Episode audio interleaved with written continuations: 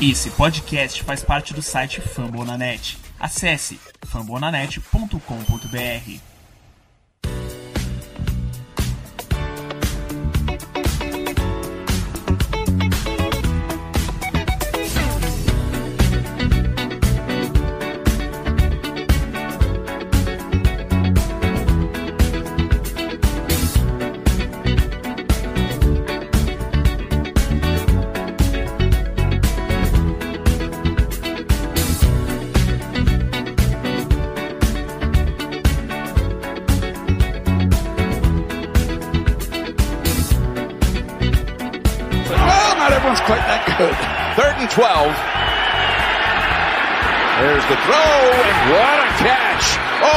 goodness, Mark Andrews. We're obviously going for it.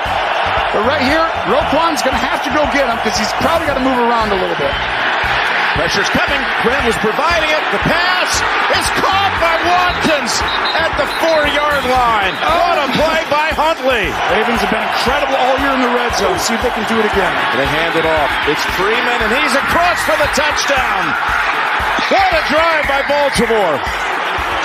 You totally saw that coming, didn't you? The rookie or the second year player, he was just going to take him right down like it was in his sleep.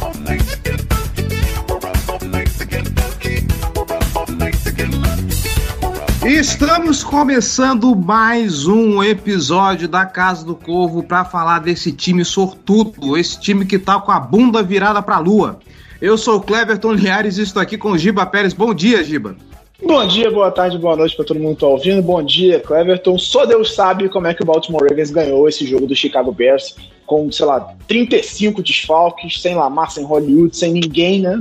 Entrou um catado ali em campo, foi na, na porta do estádio pegar alguém para jogar e conseguiu ganhar do Chicago Bears de alguma forma que ninguém consegue explicar. Especialmente com a defesa jogando do jeito que tá. Famosa turma do terrão. Se alguém me perguntar como que é esse Baltimore Ravens na temporada 2021, eu não sei explicar. E João Gabriel Gelli, bom dia, João. Será que você consegue explicar esse Baltimore Ravens? Espero que meu silêncio tenha explicado a situação. Bom dia, boa tarde, boa noite para todos que nos escutam. Bom dia para vocês dois. É, cara, assim, mais uma vitória maiúscula de Baltimore Ravens. Ah, cara, que emoção torcer para esse time, né? Um time que nos traz tantas felicidades, tantos jogos tranquilos que a gente passa sem nenhum estresse. É muito bom torcer para esse time. Nossa. É uma maravilha mesmo, né? De 10 jogos da temporada, eles fizeram a gente sofrer em 8. Porra. o time sempre tá brincando com os nossos corações, eu não sei, não sei o que, que é fazer isso, então. Eu falei ontem, se o Vasco de 2011 não me matou do coração, talvez o, Baltimore Ravens consiga essa façanha. 16 Baltimore Ravens, 13 Chicago Bears, um jogo feio, um jogo esquisito, um jogo que foi decidido no, no último minuto, literalmente. Vamos falar do, do que aconteceu de bom, do que aconteceu de ruim. Não tem muito o que falar, então a gente vai focar um bocado em atuações individuais, tudo isso depois dos recados. Bora lá. Recados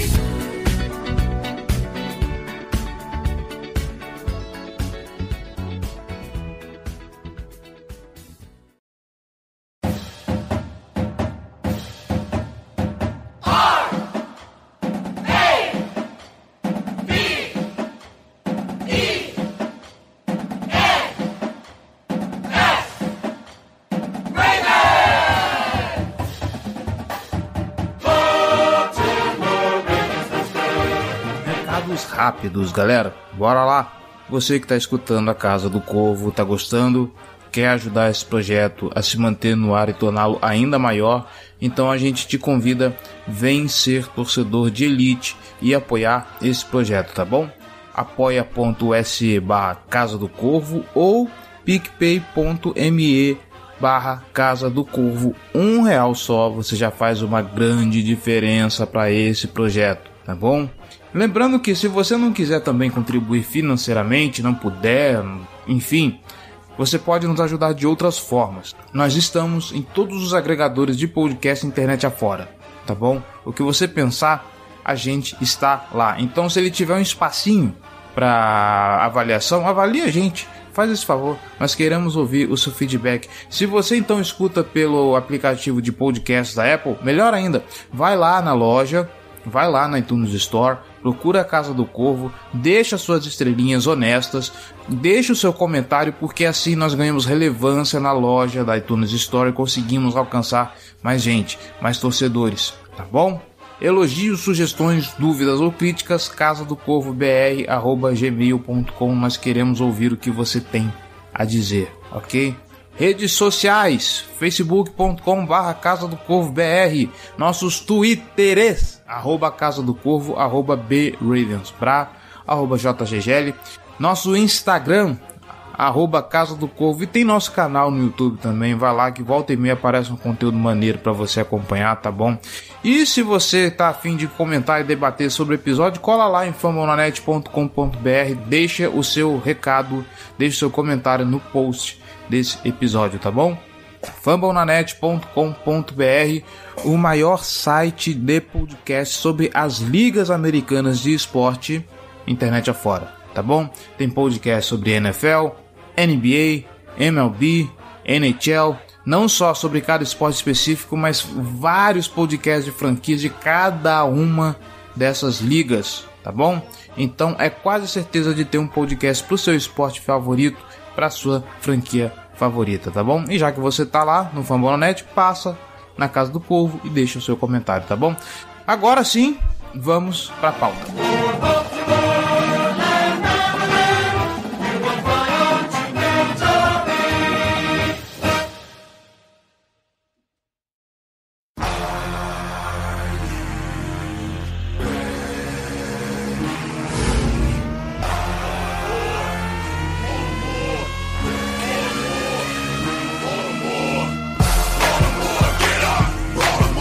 bem, senhor Giba Pérez, senhor João Gabriel Gelli. Eu tinha um texto para começar esse programa, mas eu vou rasgar esse texto todo porque não tenho o que falar desse time. A, a defesa tá jogando num, num nível inexplicavelmente ruim. O ataque sem esse sem o, o, jogo corrido que é, que é padrão, que é a assinatura desse time, tá aos trancos e barrancos, mesmo com atuações muito boas de Lamar Jackson, de, de Marquise Brown, Mark Andrews e, e tudo mais. E para esse jogo nem tivemos Marquise Brown e Lamar Jackson, os BFFs ficaram fora desse jogo. A partir de agora começa para valer a temporada do Baltimore Ravens, ou pelo menos a briga pelos playoffs, porque agora é a parte mais difícil do calendário. São todos os jogos de divisão, além de Los Angeles Rams e Green Bay Packers. De novo, eu não sei explicar esse 7-3 do Baltimore Ravens. Não sei. Se alguém me perguntar o que, que, que esse time tá fazendo, é, para mim, é, sei lá, é, é, magia, é feitiçaria. Não sei o que, que se passa. O time conseguiu ganhar esse jogo. Eu lembro do Giba postar no Twitter que os Ravens tinham saído de mais seis para mais um como favoritos nesse jogo. Ou seja, mesmo com Tyler Huntley, esse time ainda era favorito por um ponto. Vamos falar um pouco então da atuação do ataque, Giba. Eu tinha falado na live com o pessoal do Chicago Bears que sem Marquise Brown, uh, esse jogo ia estar tá focado muito no Mark Andrews e o Mark Andrews fez uma bela atuação dentro do possível, do que se podia esperar nesse jogo. Não anotou nenhum touchdown, mas pelo menos ele teve 10 targets, 8 recepções para 73 jardas, uma média de, de 9,1 jardas por recepção. Na conexão dele com o Tyler Huntley foi, assim, foi a, a atuação que salvou a pátria nesse jogo, né? É, foi com quem o Tyler mais conseguiu se entender dentro da partida, né? Porque se você olhar assim, o Bateman teve um número alto de targets, mas eles não estavam se entendendo. O Huntley errou alguns passes quando o Bateman estava livre, em outros momentos o Bateman não estava livre, ele forçou uns passes. É, o Samuel Watkins apareceu quando precisou, ele teve três recepções no jogo, duas, uma absolutamente decisiva, teve outros dois first downs, ou uma foi perto de um first down, então o Huntley estava fazendo o que ele podia, né, cara? E assim, o que você espera de um reserva, um QB reserva na NFL? Você espera um cara que, em situações como essa, consiga é, ganhar jogos basicamente. Porque você, quando você perde o seu quarterback titular, sua temporada acabou. Então, o que o reserva vai fazer quando o seu quarterback titular tem uma lesão de fim de temporada já não faz muita diferença no fim das contas, porque dificilmente, aí tem a exceção do Philadelphia Eagles aí para contar a história, mas dificilmente você vai conseguir se manter competitivo, porque o cara ele é reserva por algum motivo. O que se espera de um quarterback reserva é que, em situações específicas, de uma lesão leve, ou, por exemplo, no caso do Lamar, que incrivelmente uma virose tirou ele do jogo, o cara entre lá e consiga comandar o ataque o suficiente para ganhar um jogo. Foi exatamente o que o Huntley fez. E aí o Andrews foi essencial nesse ponto, porque ele era o alvo mais confiável, o alvo com que o Huntley teve o mínimo de, de entendimento ali e que arrastou as correntes sempre que, que a bola veio na direção dele. Salvo a, interceptação, que tem uma, um quesinho de culpa dele, assim, acho que dá para dividir bastante essa culpa entre o Humphrey e, e, o, e o Andrews. Também dá um mérito do defensor, que fez uma jogadaça para pegar aquela bola, mas o, o Andrews, eu, eu falei até no, no Twitter, a gente pagou foi pouco, né? É um, um Tyrandaço, tá com 698 jardas na temporada, ou seja, a média para sobra de mais de mil jardas na temporada.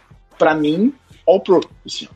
E é Tyrande All Pro esse ano, mesmo tendo baixado a quantidade de touchdowns dele em relação às últimas temporadas, são só três esse ano em, em dez jogos, mas ele tem sido decisivo arrastando as correntes, recebendo, conseguindo jardas e mantendo esse ataque em campo. Um ataque que a gente sabe que tem muito potencial, mas que está muito prejudicado pela quantidade enorme de desfalques.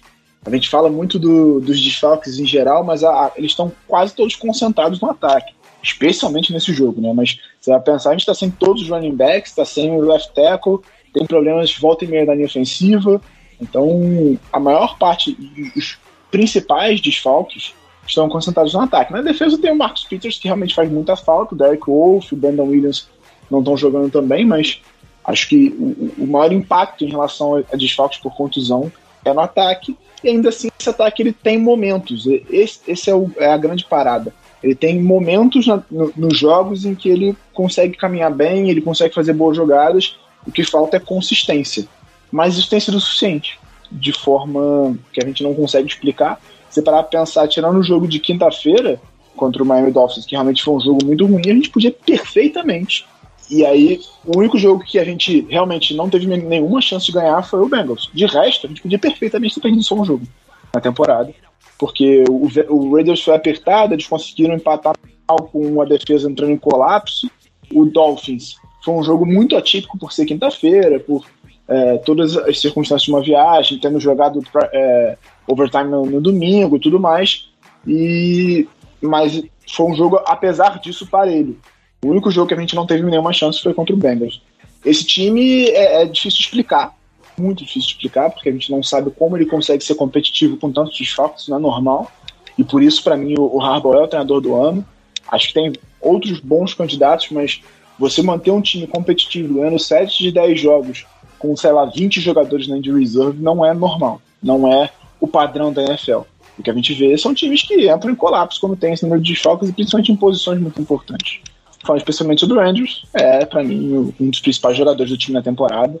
E espero que ele, ele, ele passe as mil jardas para coroar essa belíssima temporada dele. Faltam sete jogos, é, precisa de 300 jardas em sete jogos, então acredito que vai passar, mas vamos torcer para que sim, que ele consiga esse feito, mais um feito importante para a carreira dele.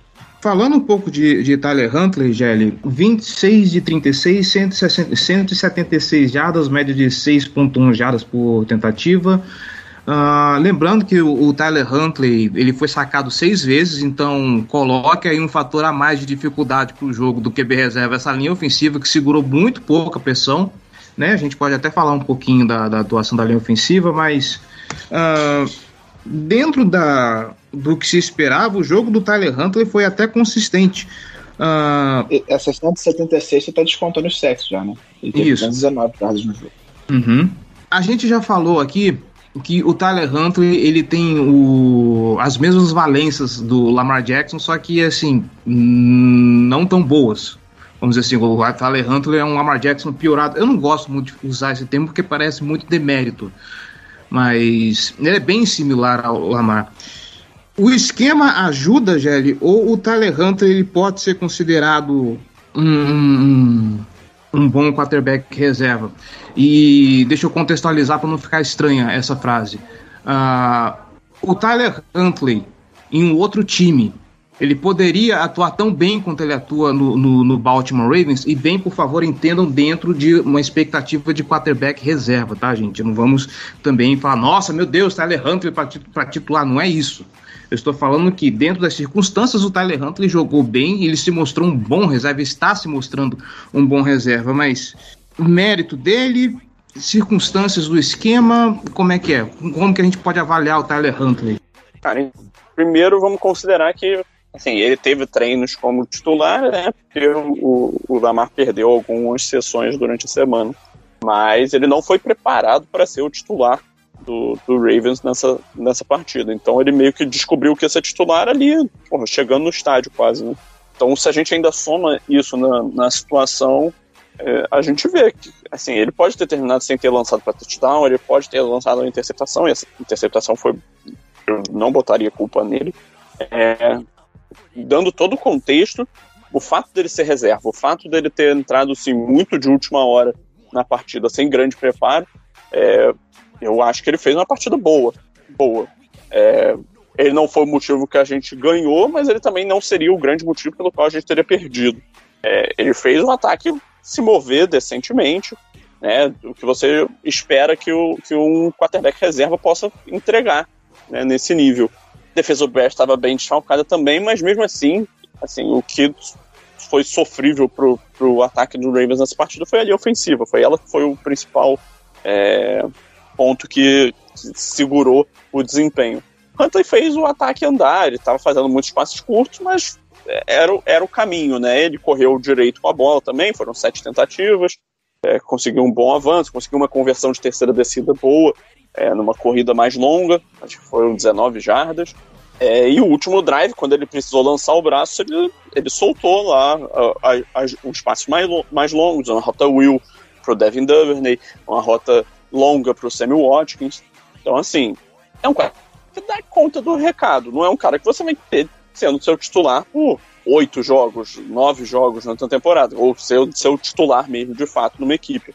É um cara que, porra, principalmente quando a gente está falando do esquema do Baltimore Ravens, é um esquema que bota o quarterback muito em movimento, bota o quarterback muito para correr com a bola, é, que exige muita mobilidade desse quarterback. Eu acho que o Huntley fez um, uma partida muito legal, ele fez, ele se encaixa muito bem nesse esquema. De, não tem muitos outros quarterbacks é, de nível para ser um quarterback reserva, né? Eu tô falando desse, desse perfil de quarterback, mas não tem muitos outros que a gente olha na NFL e pensa, pô, ele poderia fazer o que o Tyler Huntley faz e substituir o Lamar de forma, assim, quase que é, sem, sem impactar o esquema em si. É, obviamente o Lamar tem muito mais capacidade como passador, ele entrega mais como passador, principalmente né, nas áreas profundas do campo, ele é mais agressivo, ele tem um, um, processo, um processamento mais rápido, mais ágil, e é um corredor melhor. Mas o Tyler Huntley, em termos de molde, isso que eu já falei algumas outras vezes no podcast, ele faz, em teoria, a mesma, a mesma coisa, o mesmo protótipo, só que o protótipo, ao invés de ser um protótipo no ápice, né, o protótipo nota 10, ele é o cara que está lá no nota 6. Ele dá conta do recado, né? no jogo como esse foi suficiente. Não seria suficiente, provavelmente, como um time dos melhores da NFL. Mas que bom que pelo menos isso aconteceu contra um time que era perfeitamente vencível nessa situação. E já que nós falamos de linha ofensiva, o, Tyler Huntley foi sacado seis vezes, se eu não me engano, é isso mesmo, seis, é, seis vezes, com perda para 43 jardas. Eu não sei se vocês têm essa mesma percepção pelo menos eu assistindo o, o, o jogo, vendo os highlights depois, tá complicado o, o, jogo do, do Alejandro Villanueva. Eu não vou dizer que ele é ruim, não vou falar isso, não vou me atrever a, a cravar isso, mas ele tem feito umas partidas muito inconsistentes. A pressão ali pelo, pelo lado esquerdo, nesse jogo, inclusive, ela foi muito grande. Muito grande. Volta e meia você vê ele, ele permitindo, é, permitindo que o, o, o defensor fure o bloqueio chegando no, no Tyler Huntley. Obviamente que não foi só ele, a gente viu também ali o Kevin Zeitler cometendo uns erros e tudo mais, mas o Alejandro Villanueva aqui até o final da temporada te preocupa também, Giba? Eu sou só eu que tô, que tô mal acostumado demais com, com o Ronnie Stanley? É, eu, eu, não diria nem que o Villanueva me preocupa. Obviamente a gente sabe que ele não tá mais naquele nível que ele já foi. Ele já foi um left tackle pro, hoje em dia ele é um left tackle mediano. Assim. Fez um jogo muito ruim, de fato. Uh, especialmente se for ver a nota do, do Pro Football Focus, ele foi um dos piores da linha ofensiva. O que me preocupa no lado esquerdo especificamente, eu acho que até atrapalha um pouco o desempenho do próprio Villanueva, é o Ben Powers, que tá, ele não, não, não tá rendendo o que se espera dele de um left guard titular. E isso acho que tem puxado também o desempenho da linha ofensiva para baixo. Porque atrapalha o, o, o Bozeman, atrapalha a linha ofensiva, como a gente sempre fala aqui, funciona muito como uma unidade, né? São cinco jogadores que trabalham em conjunto e quando uma peça não funciona tão bem, ela prejudica um pouco as outras. E acho que daí vem um pouquinho daquela desempenho. O Ben Powers não faz uma boa temporada e o time está insistindo muito nele. É, acho que agora também o fato do Ronstead estar machucado faz com que o time evite botar o Trey Phillips ali, porque ele é, em tese, o swing tackle, que também não deveria ser, né? Ele não, não tem a menor condição de ser tackle, ele poderia ser um guarda decente. E o Ben Cleveland voltou de lesão nesse jogo. Ele foi ativado um pouquinho antes do jogo e ficou no banco, jogou só quatro snaps de time de especialista. Mas eu, eu acho que está na hora de buscar opções, porque o Ben, o ben realmente não está conseguindo entregar minimamente, um nível minimamente decente de atuação para ser titular de left guard.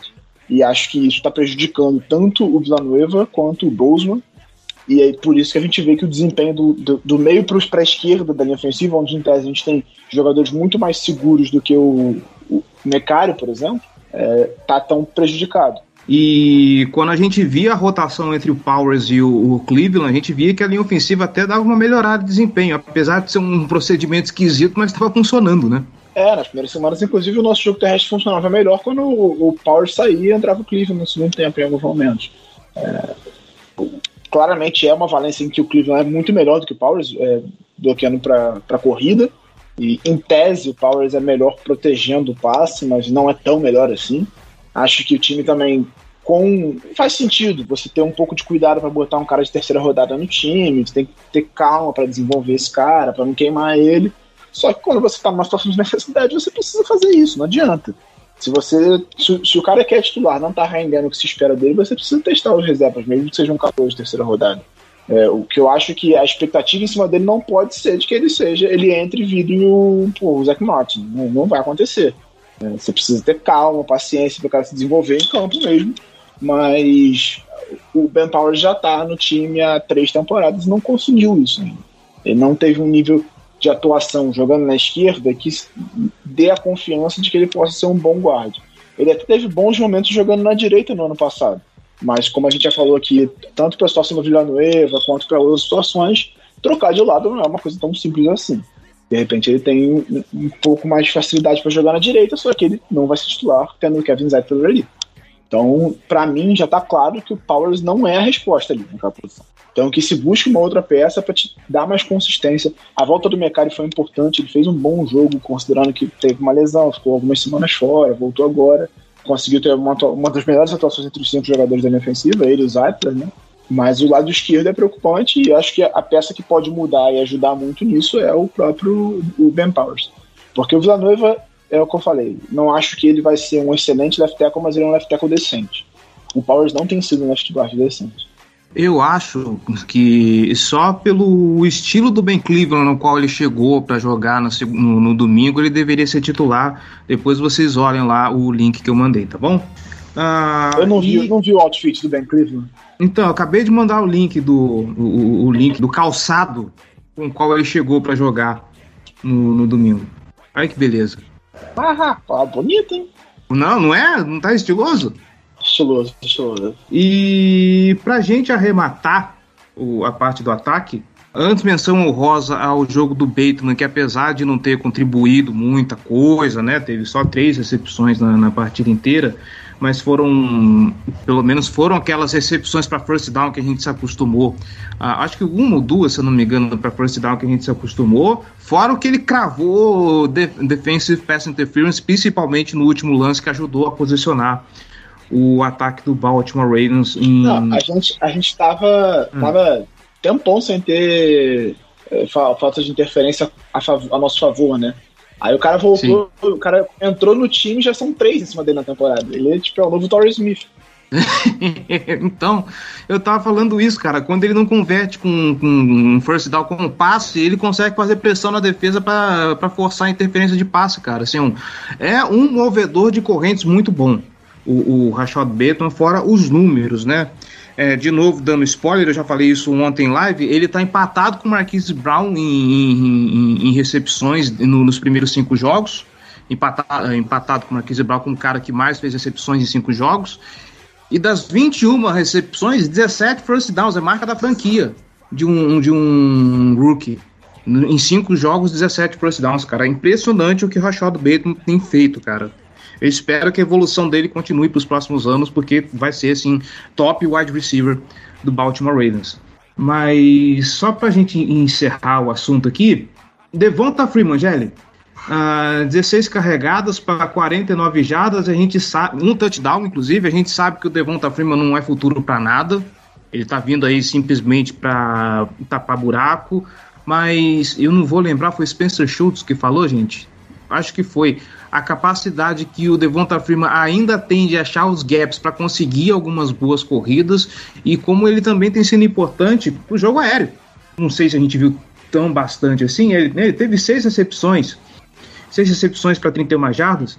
Ele sido bastante usado também no, no, jogo aéreo. De repente, o Devonta Freeman pode se mostrar esse cara polivalente que pode contribuir mais do que a gente esperava que ele fosse contribuir, né? Pelo menos enquanto ainda a gente não tem Gus Edwards e, e, e J.K. Dobbins, que só a temporada que vem, se tudo der certo, né? Sim, é assim. A gente criticou muito no, no começo essa contratação, mas nesse momento acho que é inegável que ele fosse o melhor running back atuando nesse instante da temporada. Assim, ele não tem mais a explosão de antes, mas ele é um cara muito melhor do que as outras opções como recebedor é, ele faz o trabalho ok protegendo e ele tem costumado ganhar jardas melhor do que o, o Latavius Murray, que até também perdeu tempo machucado. Enfim, no, no, no cômputo geral, né, ele, ele acaba sendo a melhor opção, mas não é uma boa opção. Mas, pelo menos, assim, você vê nele vontade. Isso, isso é inegável. E também no, no Latavius Murray, não dá para tirar isso deles. Ele só não tem mais condição de produzir em, em alto nível na NFL atual é, no, no, dado estágio da carreira deles. O Latavius Murray faz as corridas dele pelo meio, vai ganhar algumas jardas difíceis. O Devonta Freeman normalmente vai, vai fazer algumas jogadas nas laterais, receber alguns passes e vai ficar por aí. Não vai ser nenhum, joga nenhum deles é um jogador que você vê potencial de pô, fazer jogadas explosivas com consistência, fazer é, jogadas de destaque, mas são jogadores que dá, dá para se virar, mas nenhum deles é, eleva o patamar do ataque. É, o Devonta Freeman, no fim das contas, está tá fazendo uma temporada ok, né? É, é, dentro do que, do que a gente podia esperar, ele está acima das minhas expectativas para ele, inclusive.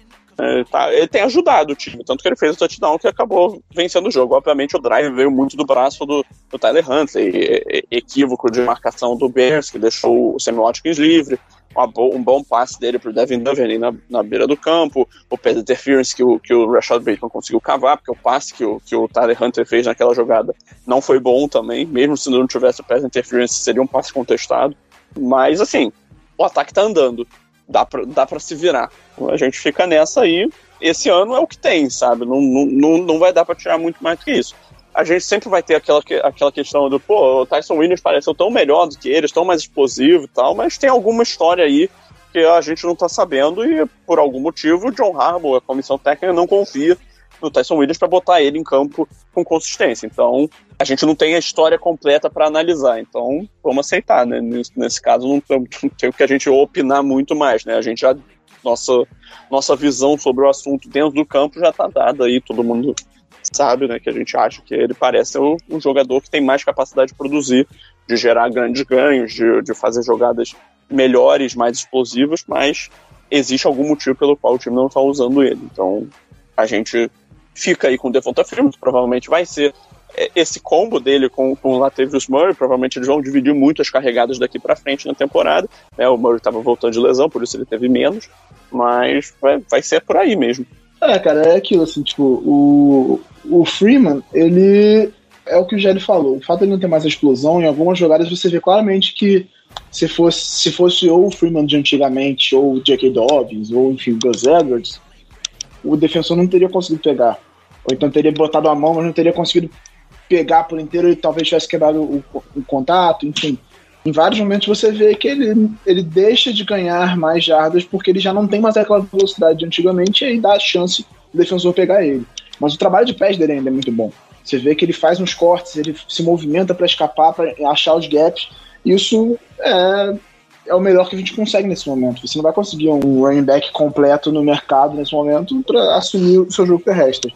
Claramente, o Tyson Williams tem algum problema que a comissão técnica entende que prejudica o time mais do que a falta de explosão do Devonta Freeman e por isso não está botando ele em campo. Do que a gente viu ele jogando, e aí é uma amostragem realmente muito pequena, a gente viu ele jogando foi o jogo contra o Raiders, que ele liderou encarregadas do time, fez um jogo razoável. Contra o Chiefs, ele já ficou atrás do Latavius Murray, e aí teve aquele fumble na beira da endzone que o Devontae recuperou e, e entrou, entrou para levantar o touchdown. E dali para frente ele não jogou mais, basicamente. Então, alguma coisa que, é, que está sendo visto nos treinos e que a gente não viu nos jogos, tá tirando totalmente o espaço do Tyson Williams, e agora eu acho que já também já, já, já era, né? Não tem mais como o cara recuperar o espaço e até agora ele não conseguiu. Então é, é mais uma questão de uma limitação de informações que a gente tem. A gente não tem como saber realmente o que está acontecendo nos treinos, até porque mesmo que os repórteres tenham visto, eles não podem falar por um acordo da NFL com a imprensa e tudo mais, tem algumas coisas assim que porque é visto nos treinos e tem um, um, limite de coisas que você pode falar do que você vê nos treinos. Então, o Freeman é o que a gente tem, basicamente. Eu, eu não acho que, por exemplo, o Latavius Murray mereça mais carregados do que ele. O Latavius Murray eu acho que ele é muito útil em situações específicas. Red Zone ele é muito bom para aquelas corridas de power pelo meio, para quebrar tecos, empurrar os defensores e tal. Acaba ficando até muito previsível, porque ele quase sempre faz só isso, botar ele para correr por fora. Né? A gente está fudido, porque ele não tem explosão para isso, ele não tem. E ele não tem o jogo de pés do Devonta Freeman para aproveitar esses gaps que abrem é, a indisciplina de defensores. Mas na, na, Red Zone ele funciona muito bem, é um ator, ele tem acho que 5 touchdowns na temporada. E o nosso jogo terrestre na Red Zone tem funcionado muito bem. É, você vê que o Lamar não tem tanto espaço para touchdowns na temporada, mas o nosso aproveitamento na Red Zone é muito bom. O, o Tony Romo até falou isso na transmissão no final de semana na hora do touchdown do Freeman, que o Ravens tem um aproveitamento excelente na red zone. Então, é, é o que dá para fazer nesse momento e a gente tem que conseguir se virar com isso. E aí o Lamar acaba compensando isso demais, porque ele corre muito bem com a bola, é, esses read options e tudo mais. E quanto mais ele jogar junto com o Freeman, eu acho que esse entendimento melhora, essa, esses pontos de entrega vão melhorar, e aí talvez a gente consiga ter um ataque terrestre um pouquinho mais consistente com os running backs no final da temporada não depender tanto do Lamar correr demais para que esse jogo terrestre seja eficiente. Mas não acho que vai ficar muito melhor do que isso. Então a gente vai depender muito do braço do Lamar, muito dos recebedores conseguirem se livrar rápido da, da marcação e de um plano de jogo bem, bem construído. Que é uma, uma das coisas que também tem sido problemático nesse começo da temporada. Começo não, né? Tá no meio da temporada. A gente já tá na semana 12, só pra. Só pra deixar registrado. Daqui a pouco acaba. Fala isso não, cara, já tô até triste.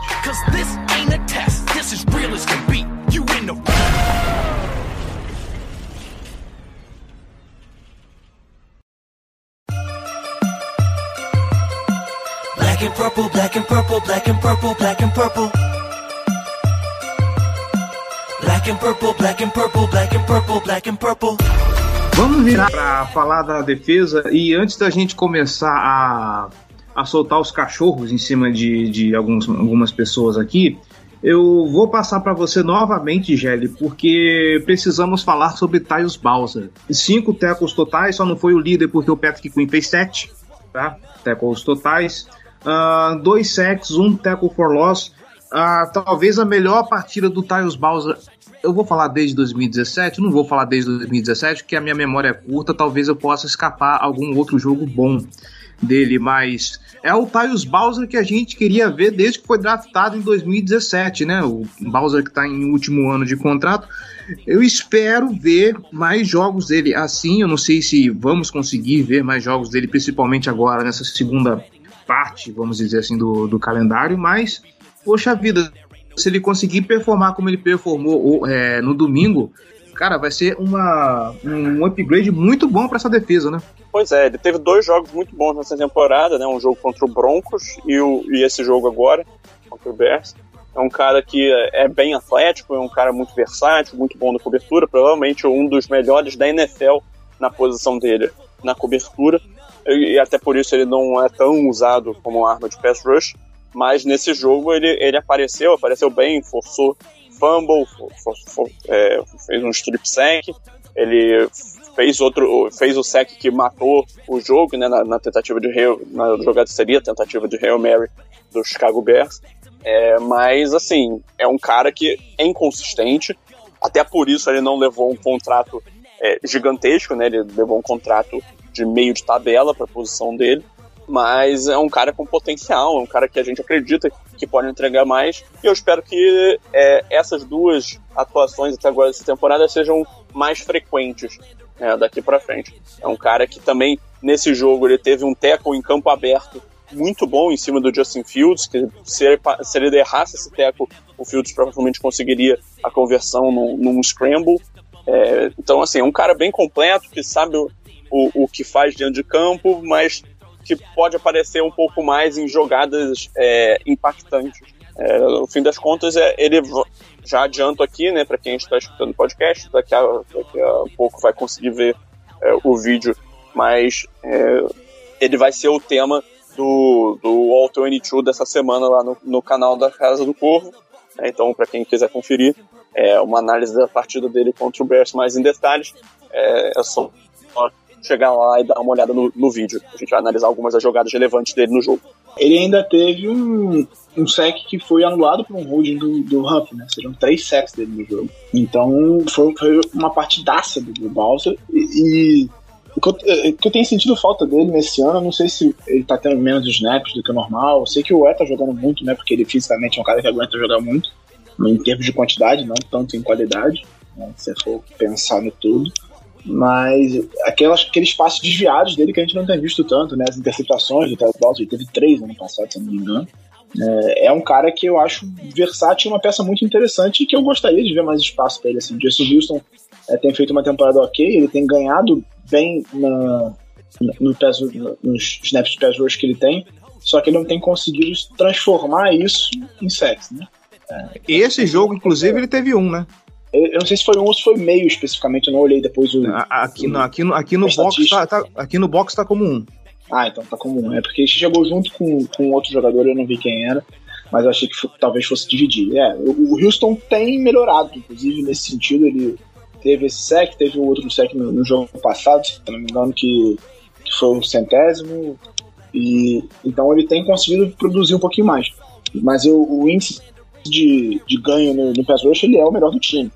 O Eck é um cara que é, lidera o time em sacks, ele tem um, índice de ganho bem baixo até para a posição, mas ele tem conseguido produzir sacks apesar disso. Acho que também pela quantidade de snaps que ele joga. Mas o Bowser ele pode ser uma peça muito versátil, muito interessante. Em tese, ele deveria ser o titular junto com o Houston e deixar o Oé é, entrar mais em snaps específicos para ganhar mais experiência, treinar um pouco mais, melhorar a técnica dele para ter um impacto melhor no jogo.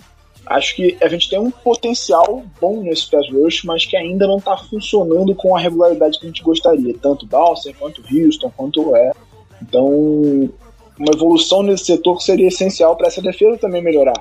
Para não dar tanto tempo para jogar se desenvolverem, para não depender tanto de blitz, como a gente vem falando aqui há não sei quantas temporadas. Eu sei que é parte da característica do Martindale, mas isso acaba sendo prejudicial porque fica fácil de você queimar em algumas situações, especialmente quando você não tem o Marcus Peters e você tem que botar o seu cornerback número 5 em campo.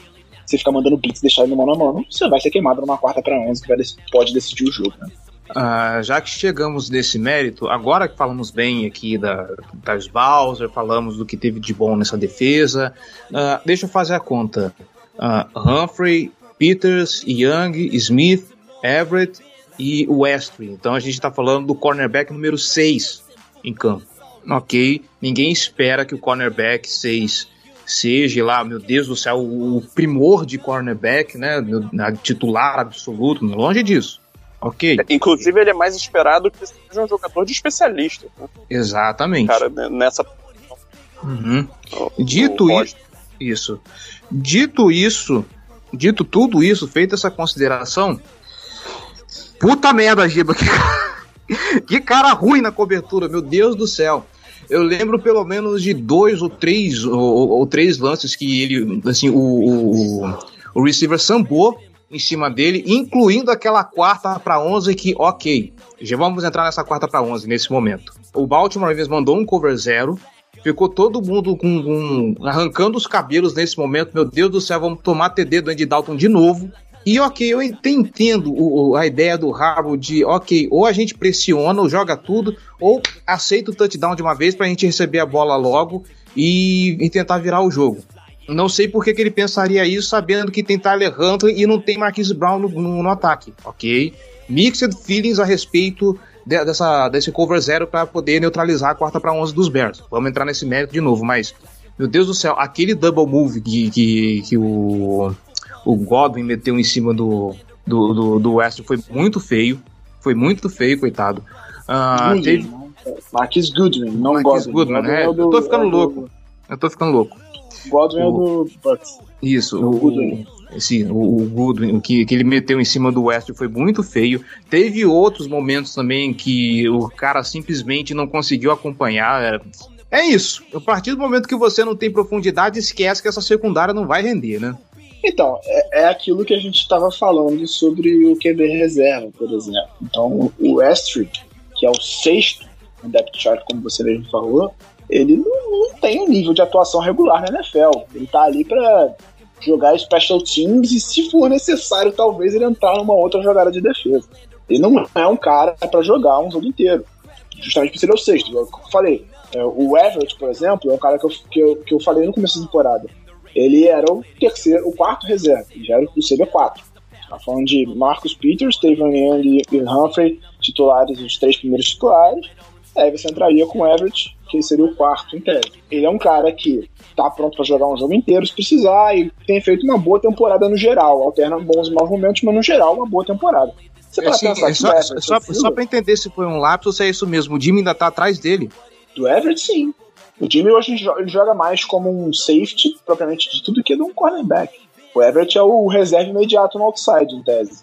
O, o Tervanen joga titular no níquel, e aí em algumas situações isso muda, mas em geral o Everett é o, o reserva imediato. E ele ah. tem feito uma boa temporada. O Jimmy já não tem mais a velocidade que ele tinha antigamente. Ele é um, um cara mais pesado, tem jogado muito mais de safety até do que provavelmente cornerback quando entra em campo.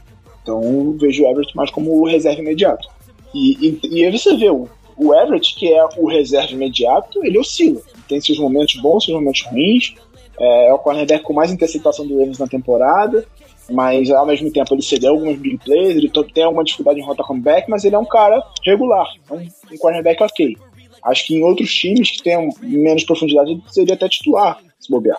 E aí você, ou seja, a gente tá falando quatro. Aí você pensa um cara que tá duas posições atrás dele no depth short.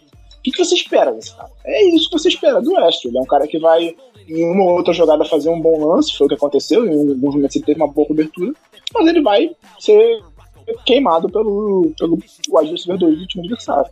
Porque ele não é pra estar tá ali. Ele tá ali porque deu tudo errado. São três jogadores machucados na frente dele. A chance disso dar certo é baixíssima.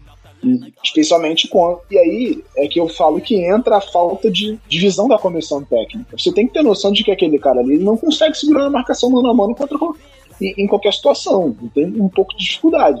Então a chance de dar merda, que foi o que aconteceu, é enorme, é muito grande. Você não pode confiar, no...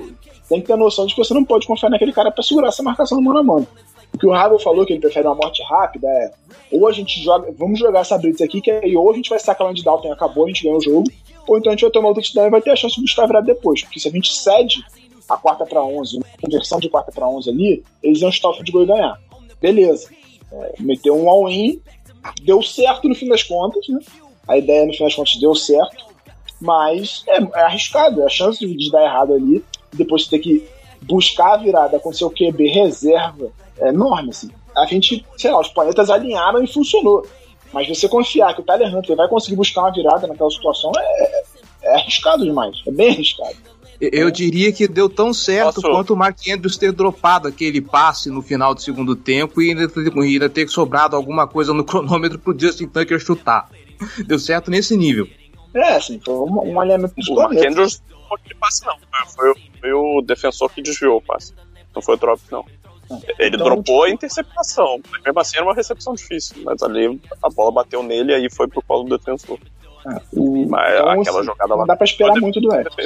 E, cara, eu queria até comentar, né, pô, né, nessa, nessa situação de all-in e tal. Pô, quem mandou mal foi o Marquise Goodwin, né, no fim das contas. Que, pô, se ele, se ele não tivesse entrado para fazer o touchdown, ele parasse, sentasse ali no campo, o jogo tava ganho já, porque ia ser um field goal ridiculamente pequeno, curto, e não ia ter problema nenhum para ser convertido, e o Bears ainda detonaria com o resto do relógio. No fim das contas, ele entrar na endzone fez o Bears perder o jogo. Né? Obviamente eu não, não culpo o jogador, porque nessa situação da partida, ele, porra, é quarta descida, você está correndo em toda velocidade na direção do fundo do campo, querendo a separação, se concentra na recepção, porra, você nem pensa nisso. É difícil, e ainda mais, porra, faltava tempo de jogo, é difícil. O jogador não pode estar pensando nesse, nesse tipo de coisa numa situação relevante assim. É, é trabalho de um treinador avisar isso para ele, por exemplo. E vamos ser sinceros, se o Caio Santos também tivesse acertado aquele fio de gol, o jogo ia ficar empatado e tudo mais. Tem um monte de ICs no meio dessa equação também, né? Ah, sim, mas é, é NFL, né? Vive do, dos detalhes, né? Dos ICs. É, no fim, a gente discute o que aconteceu de fato no jogo. E nisso tem a questão, pô, o Esther mordeu o, o Double Move de uma forma tão é, incisiva que é até assustador, né? O, o, o quão, quão ruim ele foi.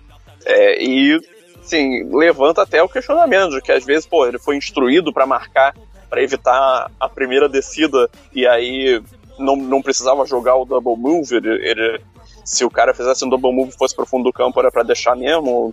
Pô, sei lá, cara. É, é, porque isso é viável, tá? O, o, um treinador ele pode ter dado a, a, instrução de que o objetivo ali do, do Ravens era evitar a primeira descida. Sendo a primeira descida longa, é melhor que seja o touchdown. Então, é, isso é uma forma de jogar, mas mesmo assim, mesmo se ele tivesse feito a cobertura perfeita, o Bears ia ter a primeira descida porque foi um rough in the passer ainda. Então, no fim das contas, as coisas deram certo. Né? Pois é. O famoso escrever, o famoso escrever certo por linhas tortas. Aliás, a, a, aliás, a, minha dúvida, agora é uma dúvida mesmo, não, não sei. O Bears poderia ter aceitado a falta? Ah, não, ela, ela é a somada depois Eles, da jogada. Eles aceitaram verdade. a falta. É, é, é, é, a soma depois da jogada, eu tinha esquecido disso. Porque senão, se pudesse anular o touchdown e conseguir o first down, seria muito melhor. Mas o. Então, é o que eu tô falando, assim, o West, cara, não é um cara que. Eu, eu falei até no grupo isso. Na segunda descida, desse mesmo, desse mesmo, desse mesmo down, ele já tinha sido queimado e o Andy Dalton roubou o passe. Era pra ter sido touchdown duas descidas antes. Contra ele mesmo, num, numa rota em profundidade. E, e, nem foi o Marquis Goodwin, foi o camisa 10, eu nem sei quem é o recebedor camisa 10 do, do Chicago Bears. Que é, ou seja, é um cara que está mais abaixo no depth shot então, e, e, ganhou com facilidade dele também. É um cara que está ali para tapar um buraco, e nesse momento não é um buraco, é uma cratera.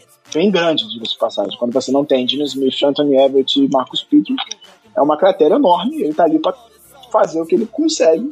Dá para se exigir que ele seja ótimo. É a mesma coisa que eu falei quando o Marcus Peters saiu e entrou o Everett. Não dá pra você esperar que o Everett tenha o mesmo nível do Marcus Peters. Ele não tem. Ele é um cara ok. É, ele, obviamente tem uma quebra na defesa, né, por conta do, do, do, da diferença de qualidade entre os dois, mas ainda assim, como um reserva, e você sempre precisa lembrar que ele é reserva, ele tá titular por circunstância, mas ele é reserva, ele é um bom reserva. Agora, o, o sexto cornerback não tem como ser bom. E, e para encerrar, o Brandon Stephens, hein, Giba? Aliás, eu vou até pontuar isso. Uh, Brandon Stephens e Chuck Clark, é, levando em conta a temporada que o Chuck Clark vem fazendo a pior dupla de safeties de todos os tempos do Baltimore Ravens, eu tô sendo hiperbólico de propósito, tá, gente? Cara, então, o Brandon Stephens, ele não, eu volto a dizer, não é, não é a minha maior preocupação. Ele é um cara escolher a terceira rodada, ele vai ter seu ah, jogo, ele vai, ele vai titular por circunstância também. A, aquele, aquele, aquele, TD, aquele TD do Mooney, cara, aquele saco o Chuck Clark, ele dá até quando o Chuck Clark.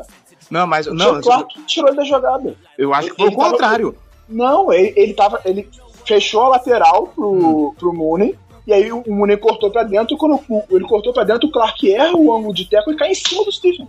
Ele tá. Aliás, é uma coisa que o Clark mais fez nessa temporada é errar ângulo de teco. Sim. Teve um. Teve um. Acho que foi contra o Montgomery nesse, nesse último drive que ele pega seria uma quarta descida. Ele passou direto, mas assim, muito longe. Ah, é campo hum. aberto, enquanto o cara. O cara nem tava, tava virando, se não me engano, recebeu a bola e tava virando. ele erra muito, muito, muito feio o ângulo de tackle. Ele tem errado demais o ângulo de tackle. A temporada de Clark começou muito bem, os primeiros jogos dele foram muito bons, vem numa descendente inacreditável. Ele tá jogando muito mal as últimas semanas e ele tá. Pela segunda vez na temporada, ele atrapalhou um companheiro. Não acho que o, o Stephens faria o teco. Ele já tinha tomado o corte. Ele não ia conseguir, muito provavelmente não ia conseguir pegar o Daniel Mooney ali. Mas se o, o Chuck Clark, em vez de vir que nem uma besta, desembe, um, um ser humano desembestado pra cima do cara, desesperado errando o ângulo de teco, viesse pra pegar na hora do corte, ele conseguiria parar a jogada. Seria um primeiro descida, mas não seria um touchdown de 60 jardas. Clark tá fazendo, sei lá, da semana 4 para cá, uma temporada terrível, muito ruim mesmo. Já o Stephens, como eu venho ressaltando, ele é uma escolha de terceira rodada, ele tá em desenvolvimento, é um cara novo, é um cara que joga a posição há dois anos, então não tem como você pedir que ele entre de titular e seja espetacular.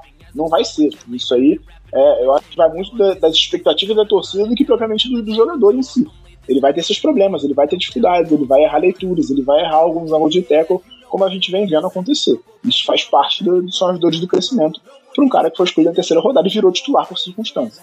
Ele é titular por circunstância. Machucou o Deshaun Elliott, ele teve que ser jogado uh, aos lobos, basicamente. E aí tem gente falando, ah não, bota o Ardarius Washington. Irmão, o Brandon Stephens foi escolhido na terceira rodada, tá jogando assim. O cara que não foi draftado, tu acha que ele vai jogar como?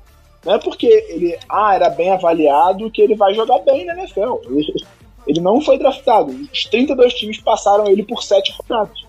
É, eu, eu, já eu falei isso já milhares de vezes, gente. Se ele foi calouro não draftado é porque alguma coisa os times viram. Não é questão de, ah, não, põe o Adarius Washington porque insistiu isso, aquilo. Calma, vamos, segura a emoção, calma, jovem. E, e, assim, a comissão técnica está vendo o cara diariamente nos treinos. Se eles avaliaram que o Brandon Stevens é, melhor do que ele, não é à toa. O, o técnico não é maluco fala, ah, não, eu sou apaixonado pelo Brandon Stevens, então vou botar ele em campo, vou prejudicar o time, eu quero perder. Não existe isso. Ele tá avaliando nos treinos e vendo que o Ardarius Washington não tá entregando o que o Brandon Stevens entrega. O Brandon Stevens entrega pouco? Tese, sim. Se espera de um titular na NFL, sim. Mas não dá para crer que o cara não draftado vai jogar melhor do que ele. E não se testa em jogo. Você treina durante a semana, vê quem rende melhor e bota em campo. Assim, eu queria fazer uma ressalva para o Thierry me agredir depois do podcast, que é o Patrick que me fez mais uma partidaça. Jogou muito. jogou muito, tá? Teve um tackle for loss logo no começo do jogo, muito importante. Liderou o time em tackles. O crescimento dele com a saída do Josh Bynes, é, com a entrada do Josh Bynes, quer dizer, é muito, muito, muito grande. Ele tá muito mais confortável, ele tá com menos coisas, menos, responsabilidades em cima dele, e tá conseguindo desempenhar muito bem, fazendo as leituras dele certinho, fazendo as jogadas que ele tem que fazer e tendo um impacto muito bom no time. Josh Bynes, eu acho que ele, ele serviu como um alívio. Incrivelmente, Josh Bynes não. Ele não, não teve um grande jogo contra o Bears. Acho que ele não teve nenhum. Ele teve só um tackle for loss que foi muito importante, disso. Mas acho que foi a única coisa que ele fez no jogo foi, estatisticamente falando, esse tackle for loss. E o Queen tá crescendo muito, com, acho que até é, de confiança é importante. Se eu não me engano, o Queen teve mais snaps que o Josh Bynes nesse jogo, ou seja, ele tá progressivamente recuperando o espaço dele no time. E isso tem sido muito importante, porque essa cobertura no meio tá muito melhor. Acho que a gente precisa criticar quando tá jogando mal, mas. Acho que foi a mesma coisa. É, então a gente critica quando joga mal, mas tem que elogiar quando ele tá jogando bem. É, enquanto eu procuro o snap count aqui, que tava fácil e eu perdi, uh, Malik Harrison tá de volta. Banco para ele e deixa essa dupla render aí? Como é que vai fazer? Eu acho que ele virou linebacker. né?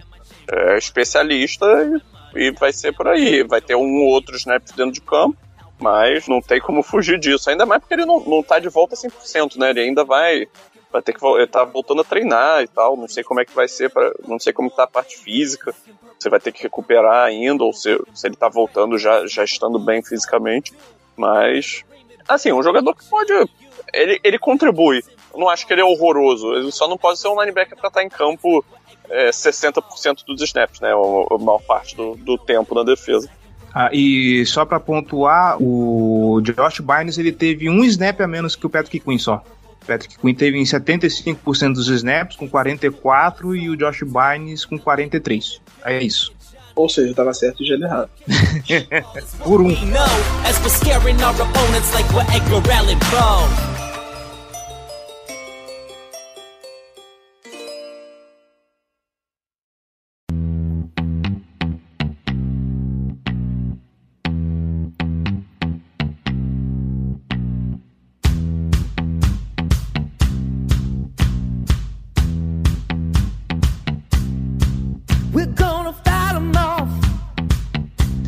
Então é isso. Fechamos aqui a análise desse jogo esquisito. Uh, a partir de agora, hum, agora, como eu falo, agora é a hora que a onça bebe água, meu amigo, porque todo o restante dos confrontos de divisão começam agora e é ver até onde vai a sorte desse Baltimore Ravens. Giba Pérez, João Gabriel Gelli, muitíssimo obrigado, muitíssimo obrigado aí pela participação, pelos comentários. Gelli, temos novidade aí, né?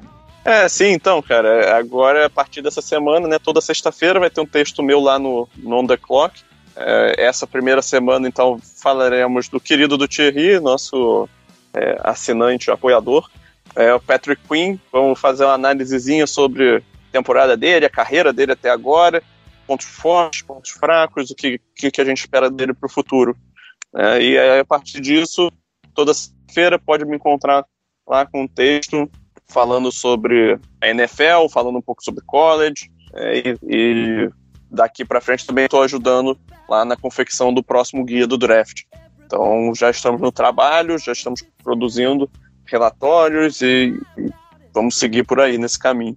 E obviamente não vamos esquecer, você aí que gosta de análise de jogadas, tem toda semana ou quase toda semana, vídeo do Alto 22, feito pelo próprio João Gabriel Gelli. E lembrando que para quem é apoiador, ainda tem vídeo exclusivo de análise. Então, vale a pena ser apoiador da Casa do Corvo, ser torcedor de elite.